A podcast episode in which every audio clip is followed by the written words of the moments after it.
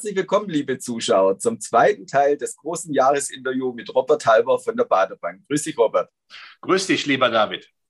Ja, Robert, im ersten Teil haben wir uns das Jahr 2021 nochmal näher angeschaut und im neuen Teil wollen wir auch einen Ausblick auf das neue Jahr 2022 werfen.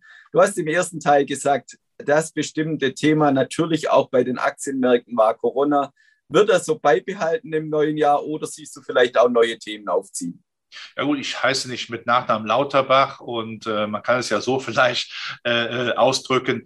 Äh, Corona ist dann im Griff, wenn wir nicht jeden Tag Herrn Lauterbach im Fernsehen sehen. Ja, äh, ich wünsche durch Herrn Lauterbach auch ein glückliches Händchen als Bundesgesundheitsminister. Äh, wir wissen jetzt nicht, wie sich jetzt Omikron weiterentwickelt oder welche neuen Varianten auf uns zukommen könnten. Aber ich habe natürlich die inständige Hoffnung, dass das, was in Südafrika beobachtet wird, dass die Infektionsrate zwar deutlich höher ist, aber es offensichtlich bis jetzt kann, mikrobiologisch kann es ja nur äh, beschreiben, aber dass die Folgen, die medizinischen, gesundheitlichen Folgen wohl nicht so schlimm sind wie bei Delta. Hoffentlich bewahrheitet sich das. Ich hoffe ja, dass dieses äh, Virus intelligent ist, ja, und normalerweise sollte ein Virus ja seine Wirte nicht meucheln, dann kann es sich ja nicht weiter verbreiten. Aber wenn es sich dann äh, schneller überträgt und damit zur vorherrschenden Variante wird und damit aber nicht eben auch zum Glück vielleicht hoffentlich nicht zu negativen Konsequenzen führt wie andere Varianten, dann hätten wir eine gute Chance, dass im nächsten Jahr dann ähm, besser läuft, dass also die, die Konjunktur nicht so stark strapaziert wird. Das wäre positiv, dass auch dann die Logistik weiterhin sich öffnen kann, die Frachtraten, also die Preise für Verschiffung und für Rohstoffe nicht weiter steigen könnten. Das wäre natürlich halt super.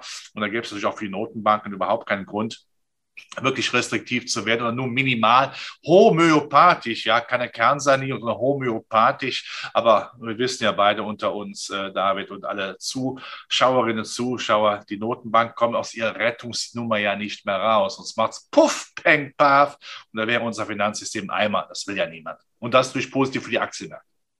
Ja, du hast die Notenbank gerade schon angesprochen. Da will ich vielleicht noch mal äh, eine Frage nachstellen. Wir haben dieses Jahr hauptsächlich auch das Thema Inflation immer mehr diskutiert und es war eigentlich äh, seit dem Frühjahr ein Dauerbrenner. Wird uns das auch nächstes Jahr weiter beschäftigen, das Thema, oder verschwindet das Thema wieder von der Bildfläche? Nein, es wird nicht verschwinden. Die Inflation wird äh, sicherlich zweiseitig betrachtet. Die Spitzen, diese hohen Gipfel, die werden abgeschnitten, weil einfach äh, die äh, Vorräte aufgebaut werden, die Lagervorräte, die äh, Transportlogistik wieder einigermaßen äh, laufen wird, die, die Verschiffung also von irgendwelchen Schüttgütern, Weizen, Eisenerz, Kohle und so weiter. Das kommt besser in den Griff. Aber natürlich äh, bezogen auf Klimaschutz, auf Klagen, vielleicht dann doch die eine oder andere Steuererhöhung.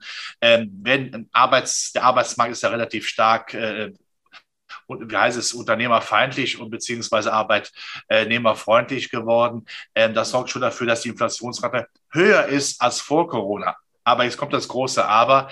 Ähm, die Notenbanken halten ja, auch wenn sie es nicht mehr so deutlich sagen, immer noch an dieser vorübergehenden Inflationsbeschleunigung fest. Das heißt, der Inflationsbuckel, einfach um den Begriff nicht mehr nennen zu müssen, transitorisch vorübergehen.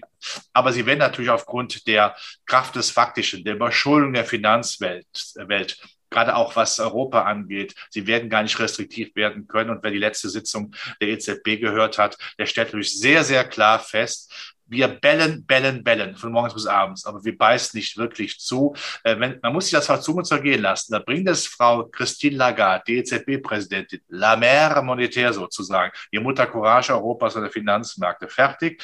Im nächsten Jahr die Inflationsrate von 1,7 auf 3,2 Prozent von der Prognose hochzuschrauben und macht nichts. Und da, da muss man ganz klar erkennen, wenn die Inflation nicht bekämpft wird, weil man sie nicht bekämpfen kann. Nochmal, Überschuldung, Klimaschutz, Finanzierung und Europa zusammenhalten. Dann bekommen natürlich die Aktienmärkte einen Sonderbonus. Früher war Inflation negativ, weil Inflation von Notenbanken bekämpft wurde.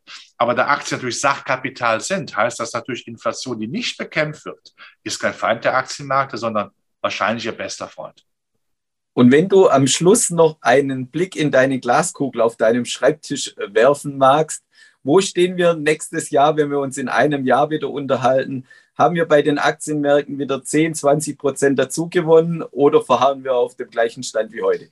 Also bei heute haben wir nach wie vor Chancen, ja, im DAX die 17.000er Marke zu erreichen, weil einfach die Geldpolitik wird nicht wirklich restriktiv. Das heißt, der Anlagenotstand, Zinsen bleibt erhalten. Zinssparen kann nicht attraktiv sein. Aber wichtig ist, man muss weiter in Aktien denken. Wichtig ist natürlich, dass man sich die Branchen raussucht, die interessant sind. Das ist der Klimaschutz, der politisch wichtiger wird. Hightech bleibt nach wie vor ein sehr valides Geschäftsmodell.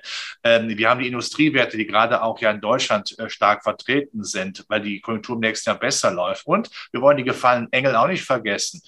Luftlinien, Flughafenbetreiber, Touristik, die sind attraktiv. das spricht schon dafür, äh, dass die 17.000 erreichbar ist. Das ist vielleicht aus heutiger Sicht mutig, aber wenn ich wage, der nicht gewinnt. Und die anderen Probleme haben wir natürlich auch. Wir haben noch Corona, wir wissen nicht, wie es weitergeht. Was äh, ist geostrategisch denn zwischen den USA und Russland beziehungsweise China denn? Was wird da passieren? Das wissen wir äh, sicherlich nicht. Auch die Inflation und Zinsangst wird natürlich nicht vollkommen weg sein. Das wird immer noch Stabilitätsanfälle der Notenbankerinnen und Notenbanker geben. Aber es wird ein volatiles Jahr, schwankungsintensiv.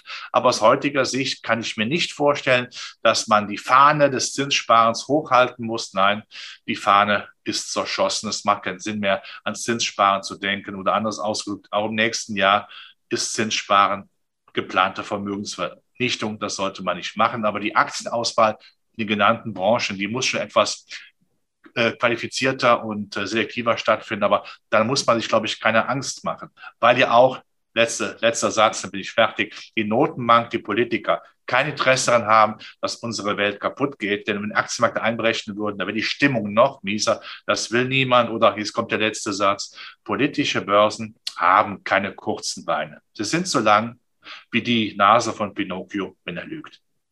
Ja, herzlichen Dank. Schönes Fazit zum Schluss. Vielen Dank, Robert Halber von der Baderbank. Das war unser großes Jahresinterview mit Robert in zwei Teilen. Erster Teil war Rückblick 2021. Aktueller Teil war der Ausblick auf das neue Jahr. Herzlichen Dank nochmal an Robert. Und liebe Zuschauer, schauen Sie nochmal bei uns vorbei, wenn es heißt Experteninterview bei BXWIST TV. Herzlichen Dank.